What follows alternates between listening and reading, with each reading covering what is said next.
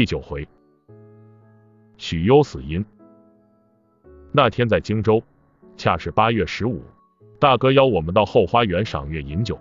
军师突然把一杯酒倒在地上，长叹一声道：“此杯薄酒聊敬徐子元也。”我们皆默然无语。大哥半晌突然长笑一声说：“曹贼心胸狭窄，杀了许攸，实乃他的不幸。”军师黯然曰：“可惜呀，子远之才不在吾之下也。”许攸这个人我听说过，但是没有见过，他怎么死的我都不知道。于是回去后，我就央求子龙讲给我听。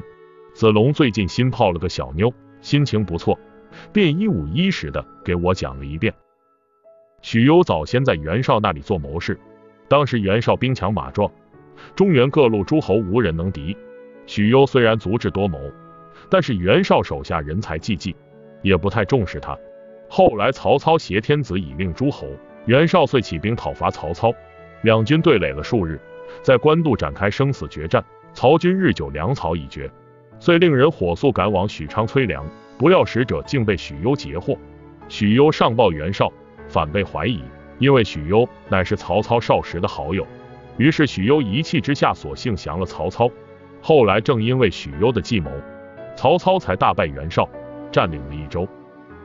却说当日曹操听说许攸前来投降，正在洗澡，来不及穿衣服，围着快布，光着脚就跑出来了。后来曹操遣足迎许攸的典故被世人盛传，但许攸被曹操如此重用，死的却很冤，是被曹操手下的许褚给杀的。当日攻下益州后，许攸遇见许褚后吹捧了一下自己，却被许褚一刀砍死。后来曹操深责许褚，厚葬了许攸。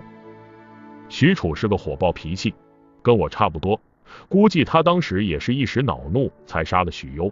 子龙摇摇头说：“非也，倘若不是曹操想杀许攸，便是借给许褚十个火爆脾气，他也不敢杀死许攸的。曹操对许攸如此厚待，况且破袁绍许攸立了大功，又为何要杀他呢？我想不明白。”子龙告诉我，原因有三。一是许攸当日投靠曹操时，第一句话就是问曹操粮草如何。曹操连着三次虚报，皆被识破。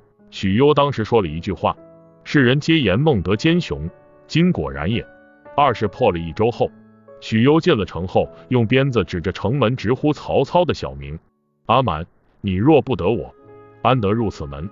三是袁绍已经被打败了。前两个原因我明白，曹操生性心胸狭窄。虽然表面不动声色，但内心却极为谨慎，一点小事他能记一辈子，城府颇深。但第三个原因我就不懂了，袁绍败了跟许攸有何关系？子龙笑了笑说：“狡兔死，走狗烹；飞鸟尽，良弓藏。”子龙走了后，我呆呆的想了很久，鸟都死光了，要弓做什么呢？可是如此说来，如果大哥得了天下，那我呢？